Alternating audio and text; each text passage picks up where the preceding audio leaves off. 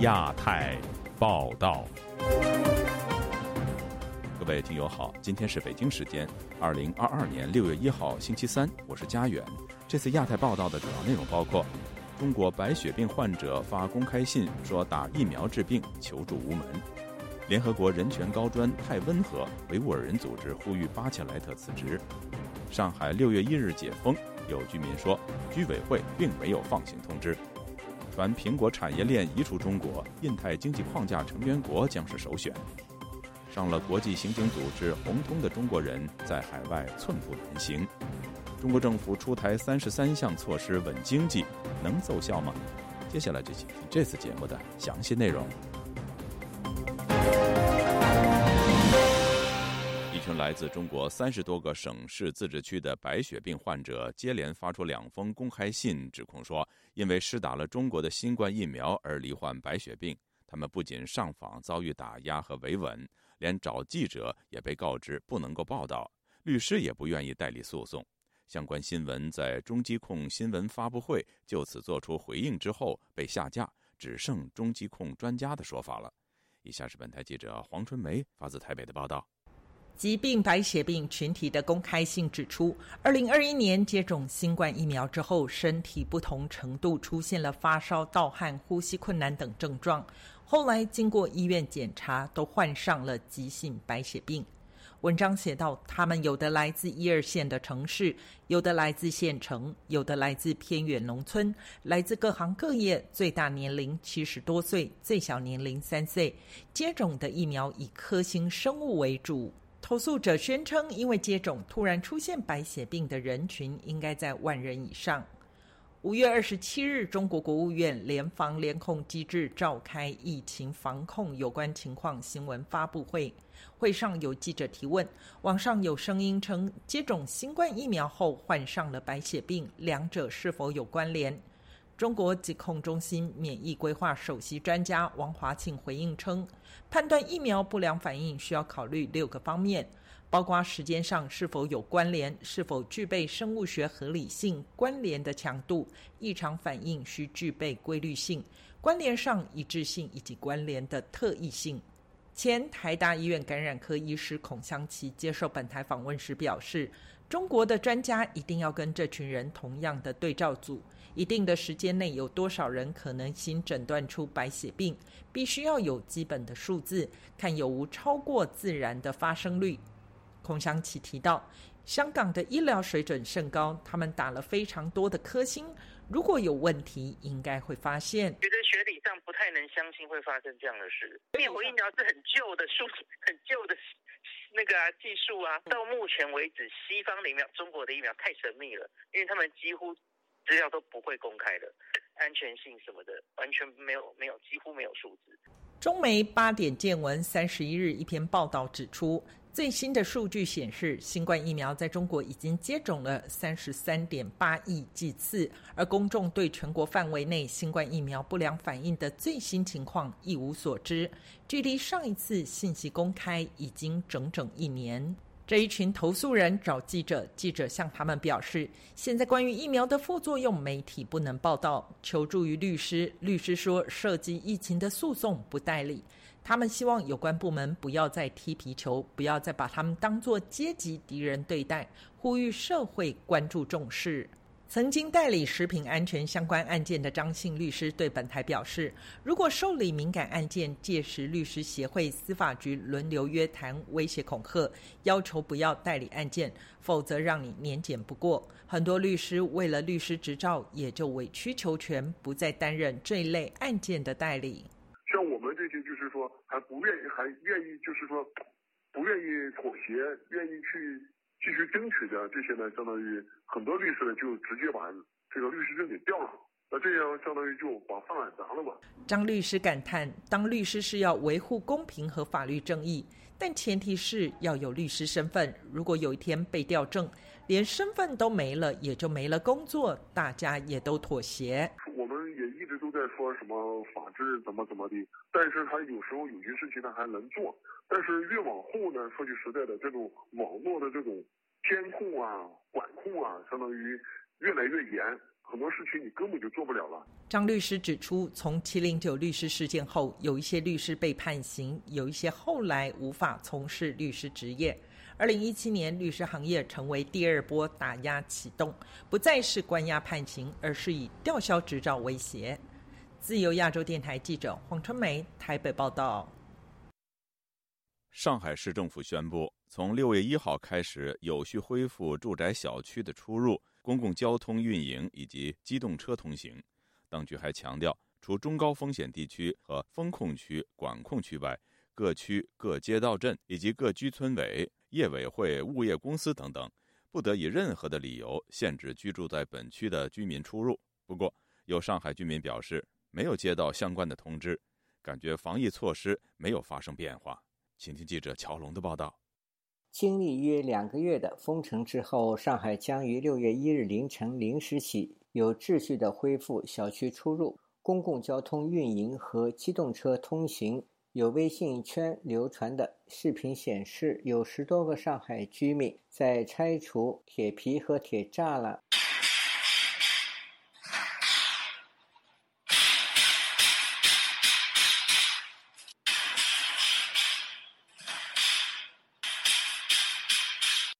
不过，本台记者致电多位上海居民，他们均未听说解封。一位上海居民说，他们被限制在小区范围内，只能外出购物两个小时。上海静安区居民何女士周二告诉本台：“我们还是出不去，而且小区里在问居委会，明天六月一号上班能不能出去，他们都没回答。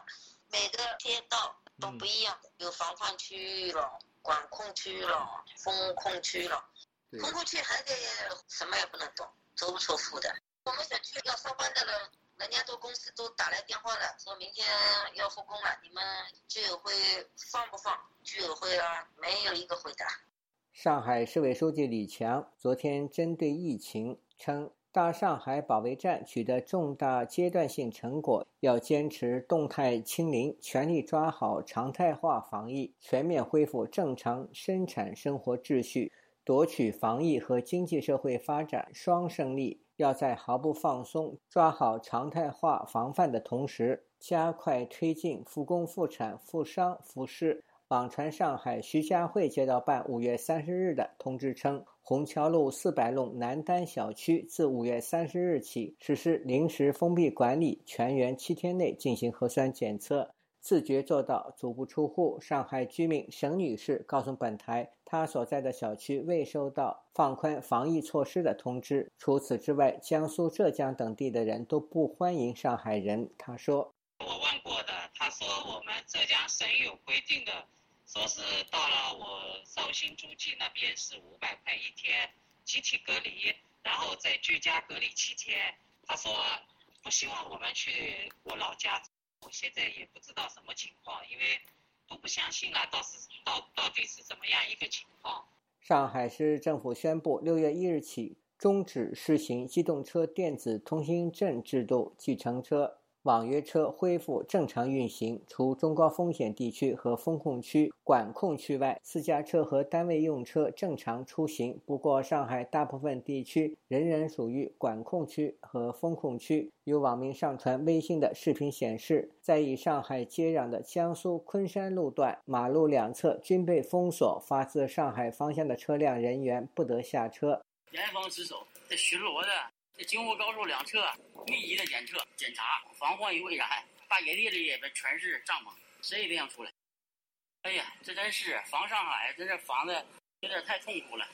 中国卫健委网站周二消息，过去一日新增九十七例新冠本土个案，在二十八例确诊个案中，北京占最多的十六例，亦有两例无症状感染个案，涉及海淀丰台和石景山区。丰台区政府当天凌晨发布公告，决定由即日起至下月五日全区实行居家办公，市民要停止一切非必要流动。而上海新增三十一例本土个案，其中两例是早前的无症状感染。北京海淀区居民郭先生告诉本台，他所居住的区域已被封控二十天左右，他预料短期内不会解封。他说。你就是在这个楼底下转悠，不能出去，快递也不能接，只能扔在一个公共的地方去取就行。看这个样子，怎么也得到今年年底吧？大家都认为就肯定是今年年底，不可能是六七月份就结束了。虽然公开数据显示北京疫情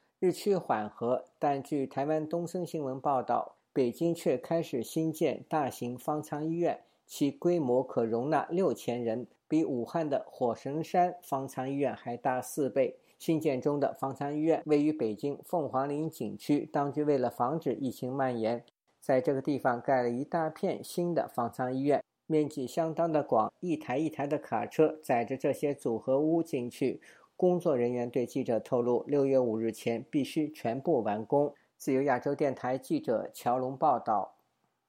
联合国人权事务高级专员巴切莱特访问中国后。仅呼吁北京要确保在新疆的反恐行动要提高透明度，不侵犯人权，因而引发国际社会的批评。包括美国、德国和英国外长以及外相都表达了关切和失望。维吾尔人权团体更批评巴切莱特对新疆种族灭绝的事实只字不提，应该辞职下台。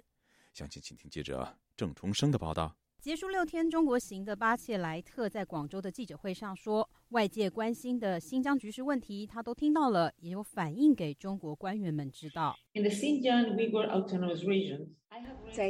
维吾尔自治区。我对反恐和去激进化措施的应用及其广泛性提出疑问与关切，特别是对维吾尔人及其他以穆斯林为主的少数民族权利的影响。虽然我无法评估教培中心的全部规模，但我向中国政府提出，这项计划的运作缺乏独立的司法监督。对中国政府的做法提出关切与疑问。他还说自己有向中国官方提出应该要提高反恐执法的透明度，但又强调这趟中国行不是调查行动，而是借这个机会就人权问题与中国最高领导人进行直接的讨论，提出关切，相互倾听，并为今后探索定期有意义的交流做好准备。这是十七年来联合国人权事务高级专员首次能够访问中国。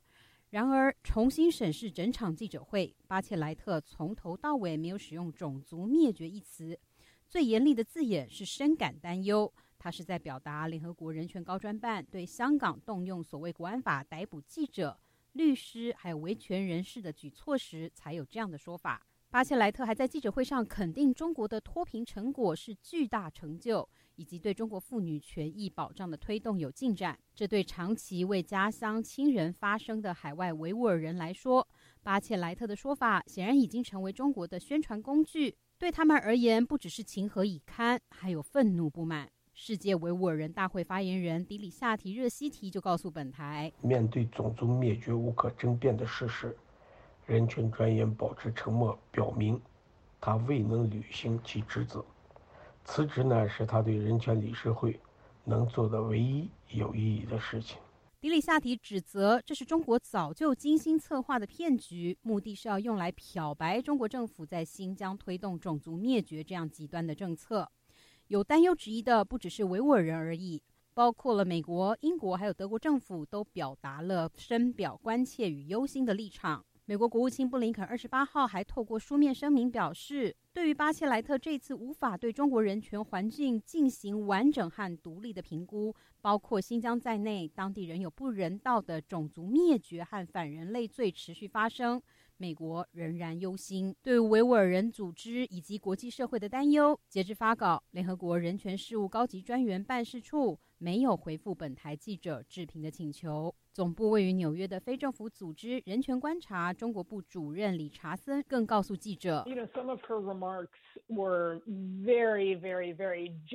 他在记者会上的言辞非常非常温和，对于中国政府在新疆和人权问题上的迫害。”他没有明确指出谁应该负责，也没有明白建议解决方案。巴切莱特还说，这样的访问是要建立某种机制，能更定期的和中国官方对话，而不是中国人权问题的受害者或是幸存者。这让我非常担忧。在巴切莱特的记者会上，中国国内媒体获得更多的提问机会，也引起国际媒体的注意。纽约时报就说，巴切莱特答复最详尽的问题是由中国国营电视台央视记者提出关于美国德克萨斯州乌瓦尔德校园枪击案的相关问题，而这也成为中国外交部发言人赵立坚接连两天在例行记者会上用来指责美国的焦点。赵立坚就质疑美国官员哪里来的底气、勇气和颜面对中国指手画脚。还要求美国收起教师爷的做派，把自己的国家治理好。巴切莱特的访问是否有助于提高联合国人权高专办撰写新疆人权报告的说服力，还不得而知。而外界得密切关注联合国的这份报告。自由亚洲电台记者郑重生，华盛顿报道。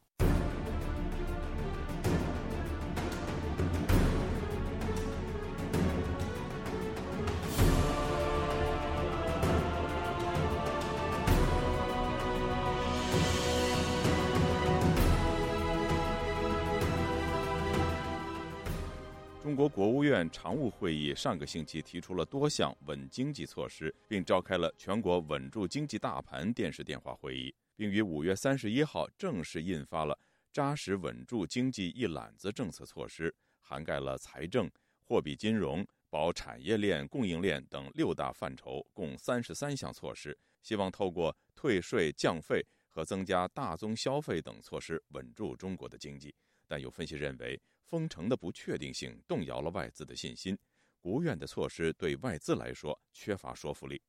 请听记者高峰的报道。中国国务院五月三十一日公布一系列稳经济政策细则，强调要稳住今年第二季经济，让下半年发展有好的基础。货币金融政策方面，六月三十日前发放的商用货车消费贷款将可延期六个月还本付息。对于受疫情影响收入的市民，金融机构应合理延后还款时间。受疫情影响而下调贷款风险分类将不影响征信记录，引导金融机构下降存款利率。推动实际贷款利率稳中有降，合理把握首次公开发行股票并上市和再融资常态化，支持中国大陆企业在香港上市，依法依规推进符合条件的平台企业赴境外上市。中国经济评论员金山认为，到香港上市对于中企吸纳外资肯定有正面作用。把香港作为上市的一个首选的目的地呢？因为香港不管怎么说，这几年在国际金融市场当中的地位有所弱化，但是它毕竟还是处于世界前茅的几大的这个金融市场，所以到香港去上市呢，更加容易的吸收一些社会资本，特别是世界全球范围内的一些资本来支持中国企业的发展，所以它的影响力目前来说在就是。大陆范围内，我觉得还是无可替代的。财政政策方面，当局把教育、文化、体育等七个行业纳入退税名单，加快发行今年的三点四五万亿专项债，目标在六月底前发行完毕，八月底前使用完毕。落实小微企业融资担保降费奖补政策，以三十亿资金支持融资担保机构。进一步扩大小微企业融资担保业务规模，降低融资担保费率，促进投资消费方面，以公平竞争促进平台经济规范健康发展。各地不得新增汽车限购措施，限购地区逐步增加汽车增量指标数量，放宽购车人员资格限制。逐步在所有小区和经营性停车场设立新能源汽车充电桩。经济评论员金山注意到，中国国务院增加大宗消费的举措，并不涵盖房地产市场。大宗商品的选择没有特别提到房地产楼市这一块，是因为楼市呢已经被多年持续的透支了它的。未来的消费，而且楼市已经形成了一个巨大的历史的坑，一个历史的欠账，那个需要还，它是一个负担。现在汽车这块呢，第一个它的消费压力没有那么太大，呃，绝对消费额不大，跟房子比起来。第二个呢，汽车消费升级呢，可能也相对容易的实现一些。但是这一块也是基于消费者收入的有保证的，收入有增加的一个前提下。为稳定产业链、供应链，当局对受疫情影响而出现困难的小微企业和个体工商户实行水电燃气欠费不停供政策。服务业小微企业承租国有房屋减免三到六个月的租金，引导国有银行对减免租金出租人给予优惠利率、质押贷款等支持。建立完善与在华外国商协会外资企业常态化交流机制，稳住及扩大外商投资。台湾淡江大学产业经济学系教授蔡明芳却认为，中国国务院这三十多项措施根本不能留住外资。封城之后，其实已经对于多数的外国厂商对中国政府在疫情之下的一个经济政策。充满非常大的不确定性，所以他们对中国的投资一定就不会再增加了。这这种信心问题是换不回来的。债务的赤字你或许可以解决，但是投资人也好，或消费者也好，对于你整个中国经济体制的信心，其实是在慢慢瓦解的。特别是外国的这些投资人或外国的这些厂商，因为他们看到了香港的一个状况，那看到了这个。中国对上海的一个封城的措施，呃，你就可以知道说，你一定不不太可能会再继续投资在一个受到人为控制那么高的一个国家。蔡明芳说，中国到了六月会有大批大学毕业生投入到就业市场。如果中国经济下滑，整个出口往下，厂商开出的职位空缺自然会大幅减少。到时肯定会僧多粥少，导致失业情况雪上加霜。自由亚洲电台记者高峰香港报道：中国五月份的制造业采购经理人指数，也就是所谓的 PMI，表现优于市场预期，但仍低于五十的临界点。有评论指出，指数微升，但仍低于临界点，可能只是萎缩速度放缓，但经济还远未回暖。同时，也反映了中国经济整体下跌的趋势难以改变。另外，中国经济实体有限，单凭宏观调控救经济的办法已经失效。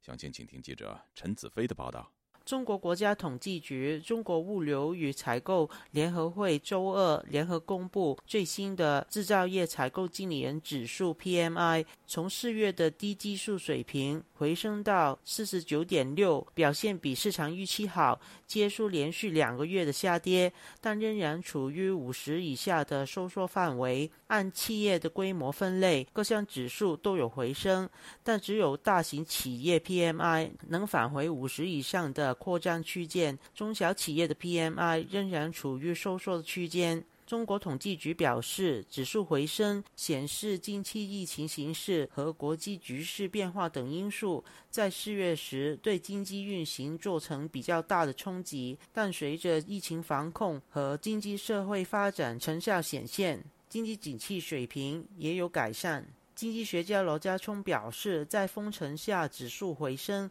估计与部分企业有办法能在封城下保持局部生产力有关。他指出，五月的综合 PMI 产出指数略有回升，但是也是处于四十八点四。低于临界点的水平。他表示，暂时看不到中国的经济有新动力，能把 PMI 指数从萎缩拉动变回增长。弹翻上去都系喺个跌勢嗰個位嚟㗎嘛，即係你回復翻之前跌勢嗰個嗰個水位啫嘛。即使數據回升，但也是在往下滑的水平，只是回復到之前下跌的趨勢。最重要的是看數據的走勢。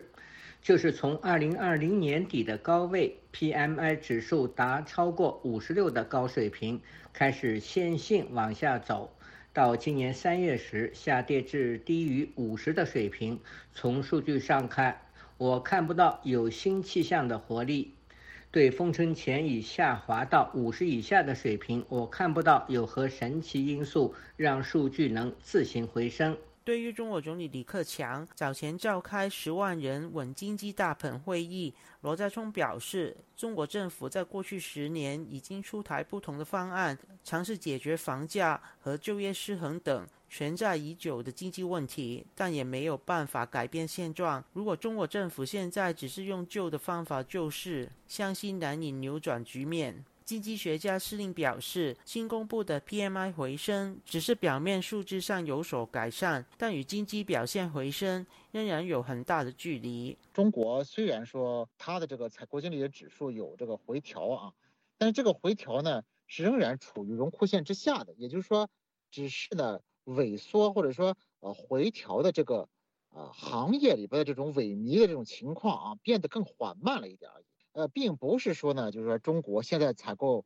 呃，制造业的啊，整体上完全出现了一个呃大阳春啊，这个时代还远没有到来。施林解释，中国的经济体制与自由市场的经济体制不同，在经济出现下行时，政府可以透过调控政策，利用国有企业为主的经济结构，以公有制再分配的方法，改变经济表现下行的幅度。他表示。近期，中国国务院已经出台不同的方案进行经济调控，但也没办法把 PMI 拉回到五十以上的水平，显示中国的经济实力有限。你说中国政府呢非常强力的去经济维稳，就是因为中国政府的力量有限，他没有把中国的制造业采购经理人指数拉回到百分之五十以上，或者说拉回到一个扩张的这个范围。如果说中国政府想要在这仅仅单纯用政府投资、用宏观调控的这个政策的手段拉动经济的，实现一种质的变化的话，看来还有相当长的一段路要走。施林表示，中国现在的经济实力与胡温时代不同，不能只靠政府宣布向市场派发几万亿元就能够把经济增长和其他的数据拉回正常水平，最多只是能够达到减慢失血的效果。中国政府要改变疫情清零的做法，稳住外资的信心，各种经济表现数据才有望回到正常水平。就亚洲电台记者陈子飞。台北报道。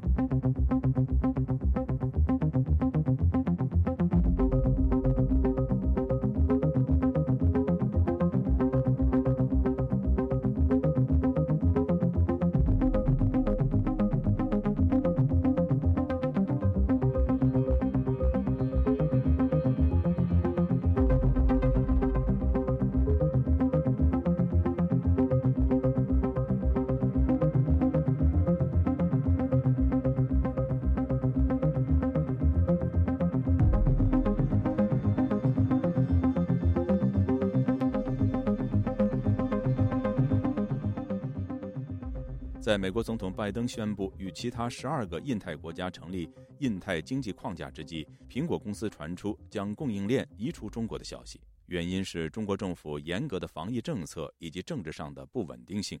美国商务部长表示，印太经济框架的成员国将是美国企业未来投资设厂的首选。请听记者唐佳杰的报道。《华尔街日报》日前引述业内人士分析称，苹果公司已经告知了一些供应商，由于中国政府实施严格的防疫政策以及其他一些原因，今后希望在中国之外的地方提高产能。印度与越南的角色尤其受到瞩目。中国媒体《二十一世纪经济报道》二十七日也刊出调查报道，证实多家果链相关的供应厂商。已经将眼光投向越南等东南亚地区设厂，以应对苹果供应链风向的变化。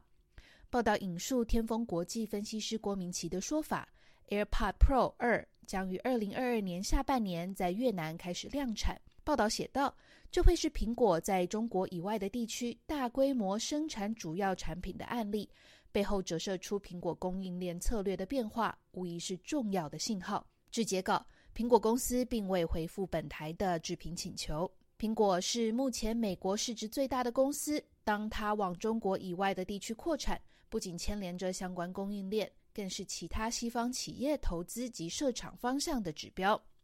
今年四月，苹果首席执行官库克曾表示，苹果正在研究如何优化供应链。对于苹果供应链移出中国，美国商务部长雷蒙多三十一日在一场电话记者会上借机提到刚启动的印太经济框架。As companies, U.S. companies are considering either leaving China or not expanding. 当美国公司考虑要离开中国或停止在中国的进一步扩张，我可以保证，IPEF 成员国会是美国企业设厂投资的首选。《华尔街日报》报道称，目前包含 iPhone、iPad、MacBook 笔记本电脑在内的苹果产品中，有超过百分之九十是由代工企业在中国生产的。报道称，考虑到中国共产党集权的制度以及与美国的冲突，苹果公司对于中国的严重依赖构成了潜在风险。这个风险除了政治的不稳定性，还有疫情以来的风控、旅行限制。导致苹果公司在过去两年缩小了派往中国高管及工程师的人数，因此难以到工厂进行检查。此外，二零二一年中国的限电事件也损害了中国制造在产业界的声誉。雷蒙多说，印太经济框架的成员国代表着更透明的商业环境、更高的劳工标准以及环保标准。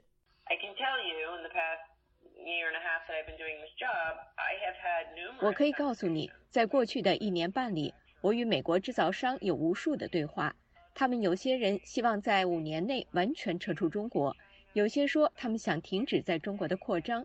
在是否加倍在中国制造这个议题上，美国制造业者正在三思而后行。美国总统拜登本月二十三日在日本东京宣布与其他十二国共同建立印太经济框架。随着斐济二十六日宣布加入这个新的经济体，已经有十四个成员国，占世界 GDP 的百分之四十。中国外交部批评这是一个企图孤立中国的失败战略。但刚陪同拜登结束亚洲行的雷蒙多说，他在这趟访问中听到区域对于美国重返印太的热切盼望。许多的美国企业也都对这个框架表示欢迎。五月三十一日，在美国智库威尔逊中心的线上研讨会中，四位分别来自美国电子、汽车、运输、能源领域的产业代表，也都对这个框架表示期待，并特别关注在供应链的讨论。威尔逊中心的印太分析师后藤志保子观察，即使这个框架还在创建初始阶段，但已经为美国贸易界带来一股谨慎乐观的情绪。他说：“这是近几年来美国贸易舞台上欠缺的氛围。”自由亚洲电台记者唐佳杰，华盛顿报道。多年来，国际人权组织不断指责中国政府基于政治目的，对那些生活在海外的中国人，其中也包括少数民族的异人士，滥用红色通缉令。中国政府的红色通缉令名单上有不少人是无辜的，甚至根本没有介入政治。但中国政府则往往以贪污、行贿等罪名追捕他们，真正的目的就是为了没收他们的个人财产。曾经担任上海一家资产管理公司营销经理的张海燕就是一例。在北京的总公司宣布破产后，他和客户一样成为受害者。上海警方要求他放弃求偿近四千万元人民币的投资款，但遭到张海燕的拒绝。于是，二零一九年四月。张海燕就在葡萄牙被中国政府的红色通缉令逮捕，并等待遣返。本台驻巴黎特约记者蔡玲专访了张海燕，并发回以下的报道：上海的这个警察王斯坦给我打电话的时候，他让我放弃这三千九百六十万的投资。我说我放弃不了，为什么？因为这是我全家人十三个亲属联名一起做的，就是用我母亲的名来做的，就是这些投资。我说我没有办法一个人来来去做这个决定。张海燕在专访中向记者进一步解释了她为什么不愿意放弃追讨这笔投资款。我不是这个案件的主主导者，我根本就不知道发生了什么，而且我只是个打工的。我说我连钱都碰不到，他说啊，你不用跟我说这些，这些问题已经不用再重复了，因为你们这个案件我已经到北京见过你们的贾金成跟赵静宇了，他们已经讲了所有的事情。你确实不是知情人，你什么都不知道，你也不参与经营，这个我知道。但是现在我要跟你谈的是，让你把你的投资款放弃。我说那我真的挺抱歉的，这个东西我真的放弃不了。他说你放弃不了，你知道你意味着什么吗？那个时候我根本就不懂，我说那我会怎么样呢？他说我告诉你，你在欧洲，什么叫寸步难行？你明白吗？我说寸步难行。他说对，就是寸步难行，你很难去生活。中方的威胁并非停留在口头上。二零一九年四月，张海燕在葡萄牙的维塞乌。被国际刑警组织根据中国政府发出的红色通缉令拘留。他这时才知道，上海警察警告他的“寸步难行”指的是什么。当时我不理解，就这个意思。现在我我母亲对我说什么？她说：“姑娘啊，我要知道你能有今天，就是可能这辈子都回不了中国了。我们宁愿不要这个钱了，我们也希望你能回来。”我爸爸现在也搁了干，我奶奶因为这个事，我没办法瞒住了，奶奶就被这个事儿就知道以后就也去世了。所以我妈说，如果要是早知道有这个这一天的话，知道会有这么严重的话，就是会把这些石头放在咱们身上。我宁愿不要这些钱了，我也要孩子。可是现在没有后悔药了，你知道吗？就没有办法了。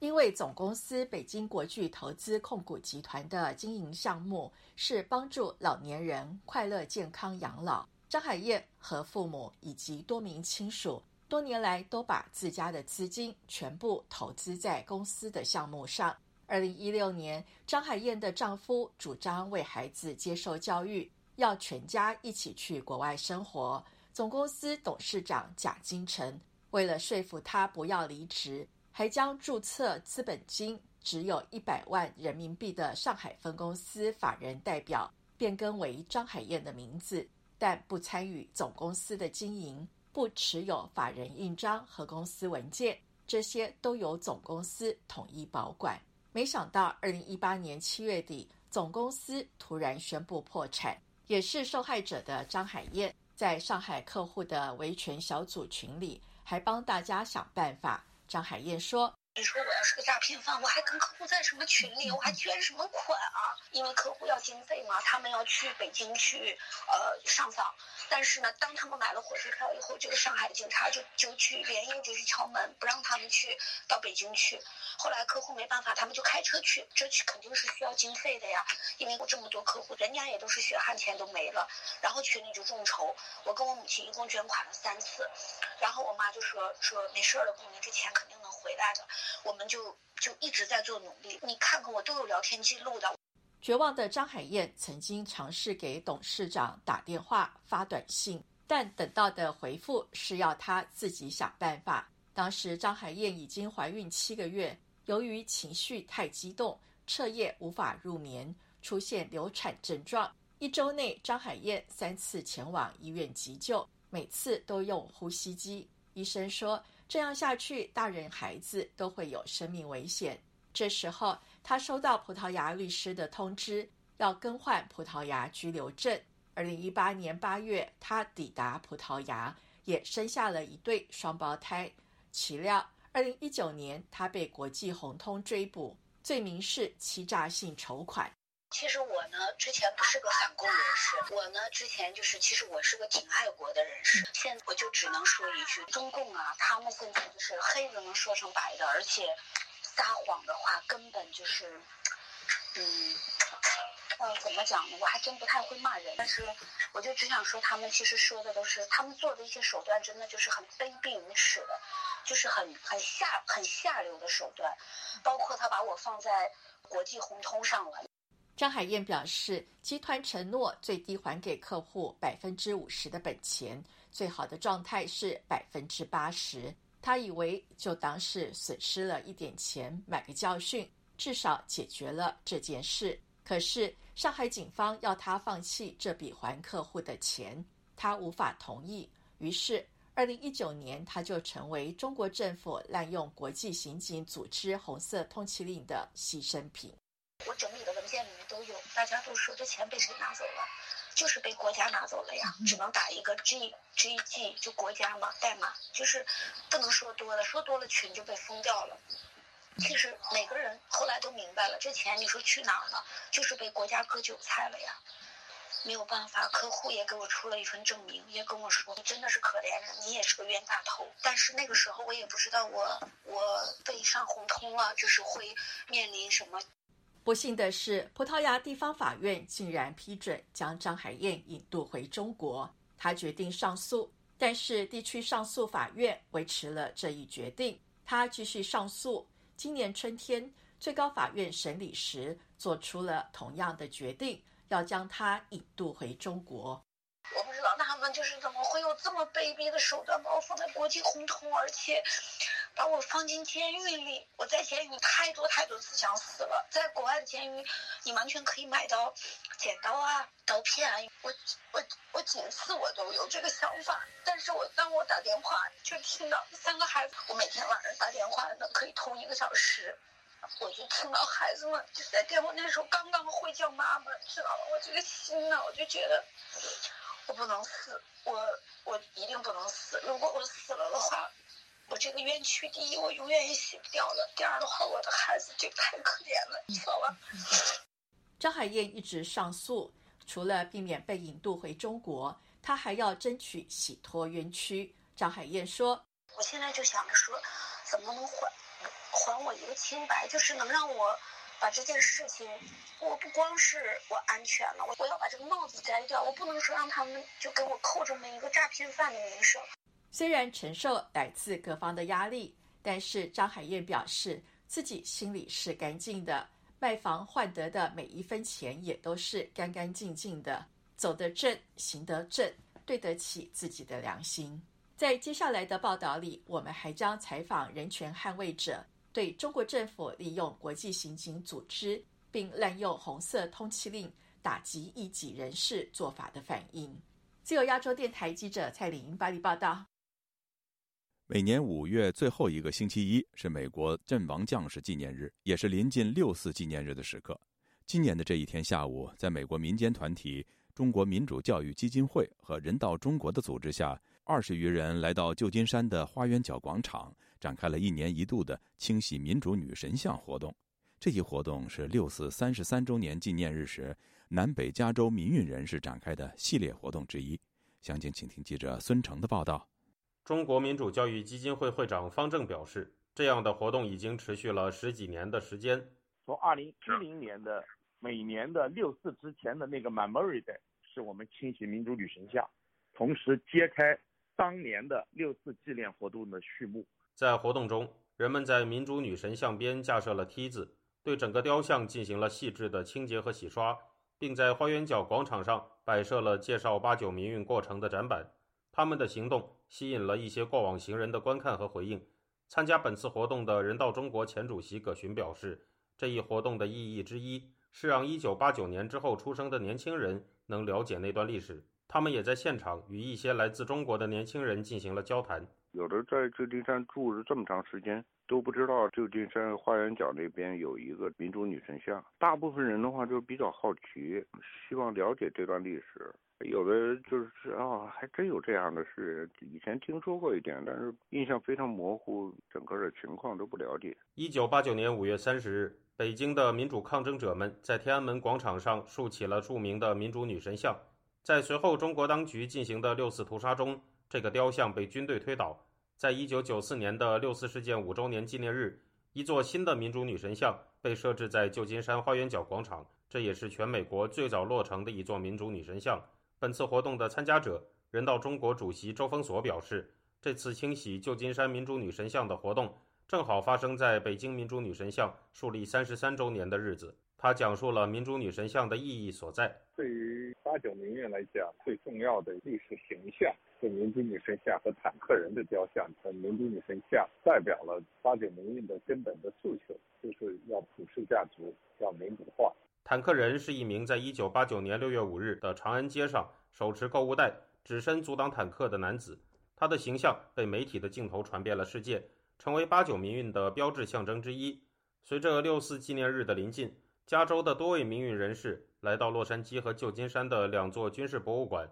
在坦克展品前手持购物袋，模仿坦克人形象进行拍照，表达对六四的纪念。此外，民运人士接力健和官窑于五月二十八日晚间来到洛杉矶中领馆外，将被捕公民记者张展的头像投影在中领馆建筑上，在六四纪念日临近之时，呼吁人们关注张展和中国政治犯。接力健表示，由于洛杉矶中领馆在夜晚打开了安放在建筑物上层的探照灯，因此他们把张展的形象。投影在了中领馆下层围栏后的墙上。在中领馆呢，它有一个红色的牌子，上面写的“外交领事”，然后我们用那个牌子遮挡张展嘴巴的这么一个效果，也代表在中国政府这种控制下，你讲真话或者是揭露中共的一些谎言，都会遭遇中共的抓捕。他捂住你的嘴巴，等于是捂住你的言论自由。他还介绍说，张展的头像被投影在围栏后的墙上，这个围栏与投影构成了一幅图像，象征着被中国当局关押的张展。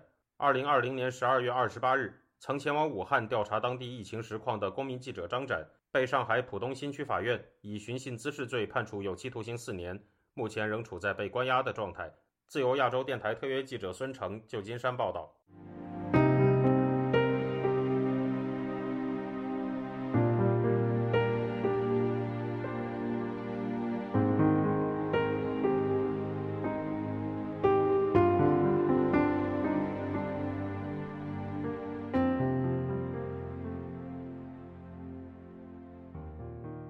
年前，农行杨坤案涉案主角之一的中国商人王耀辉，竟摇身一变成为柬埔寨首相洪森的顾问，以及柬埔寨驻新加坡大使馆的外交官。他如何替自己在柬埔寨获得了新国籍、起了新名字和有了新职业，并持续开拓商业版图呢？以下是本台记者陈品杰梳理本台英文组的深度报道。自由亚洲电台在经过广泛的调查梳理后。整理出王耀辉如何获得帮助，并跨足多国的商业版图。他曲折的商业过去可以追溯到二零零九年，当时他代表中汇矿业集团与非洲国家赞比亚签下协议，将投资三十六亿美元进行铜矿开采。后来，钟辉与时任的矿业和矿产部长双双遭控贪腐。更广为人知的是，二零一三年时任中国农业银行副行长杨坤被指控受贿超过三千万元，让涉案的王耀辉浮出水面。不过，当杨坤被判无期徒刑时，这名神秘的商人已经入籍柬埔寨。根据本台获取的文件内容，王耀辉有了一个新的柬埔寨的名字，并创办了无数企业。他在二零一五年七月被任命为柬埔寨首相洪森的私人顾问，同时拥有柬埔寨的外交护照。上面注记的紧急联络人是张素菲，是柬埔寨参议员刘明康的妻子，同时也是一名女企业家。在二零一六年一月，他获得了新的外交护照，宣布了他的新头衔是柬埔寨驻新加坡大使馆的一名外交官。至今，他仍然担任这个职位。根据本台的调查结果，目前尚不清楚王耀辉如何成为洪森的顾问，以及张素菲为何会成为他的紧急联络人。本台去信柬埔寨外交部请求置评，但是在剪稿前并没有获得回复。王耀辉的经历凸显了一个重要的问题，那就是柬埔寨领导层与持有不透明资金的人之间为什么得以往来，以及允许这些人在柬埔寨购买影响力。旅居老过的律师王龙德就对本台说：“东南亚国家对于移民入籍的法律制度。”健全与否，以及当地政府的贪腐程度，都可能会使得像王耀辉这样的案例成为可能。但是在这边的话，真正要做的大的这些，是不是？实际上都是跟当地的这些政府的这个家族势力，相当于紧密绑定在一起，才能够去做很多事情。华人富豪或者说是这个华裔富豪，很多时候都是这个某些家族的或者某几个家族的这种白手套。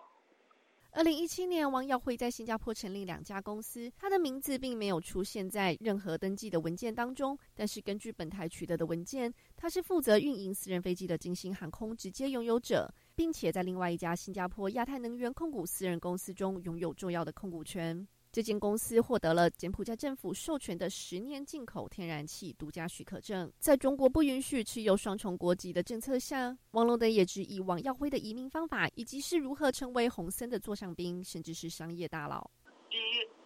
他到底中国国籍还是否存在？第二一个，他入籍柬埔寨国籍是否合法？第三一个再说，就是说这个人，呃，为什么会就是说在中国？已经是判刑了，他还能够摇身一变，又成了这个外国的高级顾问，还能跟中国做生意，到底是为什么？大家一想，不是有关系，或者说有腐败在里边的吗。不仅如此，王耀辉的商业版图也跨往欧洲。二零一七年，他开始收购英国伯明翰足球俱乐部的股份，同时将自己的名字排除在官方文件之外。根据本台取得的资料，该俱乐部是一家在开曼群岛注册的伯明翰体育控股公司，持有多数的股份，而该公司的股票在香港交易所上市。王耀辉和他的家人持有这间公司的多数股权。不过，根据香港交易所规定，任何持有上市公司百分之五或是以上权益的人需要公开申报，否则可能构成刑事犯罪。当本台去信询问伯明翰体育控股公司未能按照香港证券及期货条例披露王耀辉为主要股东一事，公司的代表仅回信表示感谢对我们集团和伯明翰市足球俱乐部的支持。此篇报道是从本台英文组的调查报道编译。本台记者黄春梅对于这篇报道有所贡献。自由亚洲电台记者陈品杰华盛顿报道。台湾的一名空军学员驾驶教练机进行第二次单飞训练时坠毁殉职。台湾军方表示，天后符合起飞标准。失事学员当时回复飞机状况正常，随后便失联。空军宣布官校暂停全部飞行训练任务，调查失事原因。另外，大陆解放军三十号出动了三十架次的军机扰台，创今年的第二高。以下是本台记者夏小华的报道。台湾空军官校学官徐大军少尉三十一号驾驶 AT 三教练机进行单飞训练，上午八点三分从南台湾的高雄冈山基地起飞，八点六分在基地东北约五海里失去联络，雷达光点在八点八分消失。消防队八点十一分通报，在一处空地寻获机体残骸和殉职学官的遗体。蔡英文总统在脸书表示遗憾、难过和不舍，只是国防部厘清事故原因，全力协助家属善后。空军司令则宣布暂停所有空军官校学员的飞行训练任务。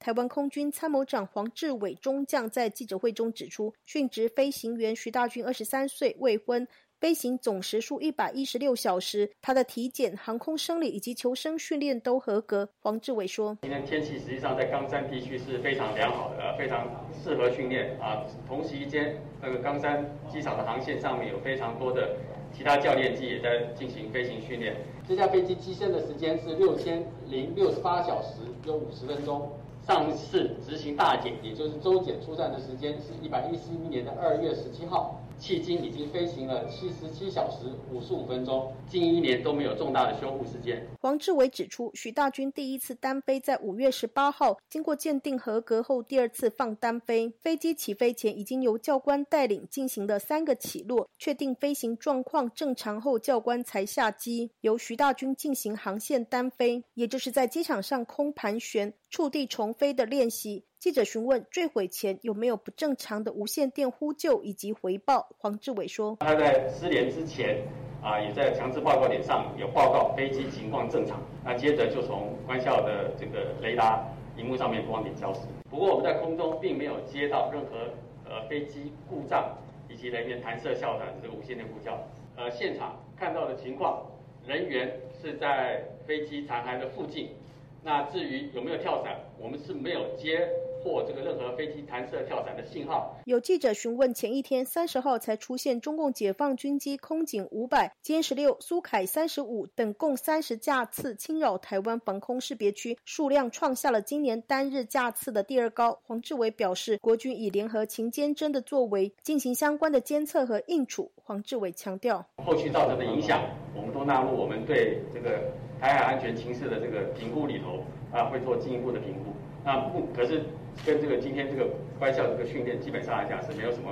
特别的关系。台湾中央通讯社报道，AT 三教练机是空军现役的教练机，从一九八四年服役至今已经有三十八年。由台湾的汉翔公司前身航空工业发展中心与美国诺斯洛普公司合作研发。AT 三教练机也是空军雷虎特技小组采用的表演机种，具备平战转换的特性，战时可以担任轻攻击、对地炸射等任务。台湾政府推动国机国造之后，汉翔研制了永鹰高教。机国军已经采购了六十六架，陆续量产，将逐步汰换 AT 三教练机。丹江大学国际事务与战略研究所助理教授苏子云接受自由亚洲电台采访指出，这一架才飞行了六千小时左右，机体寿命应该还有将近一半。美国空军的教练机 T 三八也飞行了六十年。他还指出，AT 三使用的是涡轮扇喷射发动机，采用双系统备份、双引擎、双燃料供应，其中一套系统故障还可以确保另一套的系统安全降落，并配备马丁贝克弹射椅，可以在零高度、零速度时帮助飞行员逃生。自由亚洲电台记者谢小华台北报道。听众朋友，接下来我们再关注几条其他方面的消息。中国政府星期二表示，中国国务委员兼国防部部长魏凤和将于六月八号至十二号在新加坡出席第十九届香格里拉对话。《华尔街日报》日前引述知情人士报道说，美中两国在敲定魏凤和与美国国防部部长奥斯汀在这场会议的间歇会面的计划。报道还引述知情者说。两人进行首次面对面会晤的计划尚未确定，仍有可能发生变动。美国参议员达克沃斯日前抵达台湾，并于周二会见了台湾总统蔡英文。中国政府同一天对此表示强烈不满，并已经向美方提出严正交涉。台湾外交部表示，达克沃斯在台湾的三天时间里，还将会见行政院长苏贞昌、经济部长王美花、外交部长吴钊燮等人。双方将就美台关系的各项重要议题深入交换意见。即将卸任的香港行政长官林郑月娥星期二表示，香港仍然可以在满足基本法的前提下实现特首普选的目标。林郑月娥表示，由于香港此前的选举制度无法确保爱国者治港，一些不爱国者甚至勾结外部势力的人通过选举从政，从而进行破坏行动。但他指出，只要满足基本法第四十五条的要求，香港仍然可以实现特首的普选。据中国官媒报道，今年全国高考报名人数接近一千二百万，而大学应届毕业生的人数也将超过千万，都创下了历史新高，凸显了中国年轻人的升学和就业压力。新华社引述中国国务院副总理孙春兰说。即将在下周举行的全国高考的报名人数达到了一千一百九十三万人，设普通考场三十三万个，仅监考和考务人员就超过百万人。受本土新冠疫情的影响，上海高考将推迟一个月进行。各位听众，这次的亚太报道播送完了，谢谢收听，再会。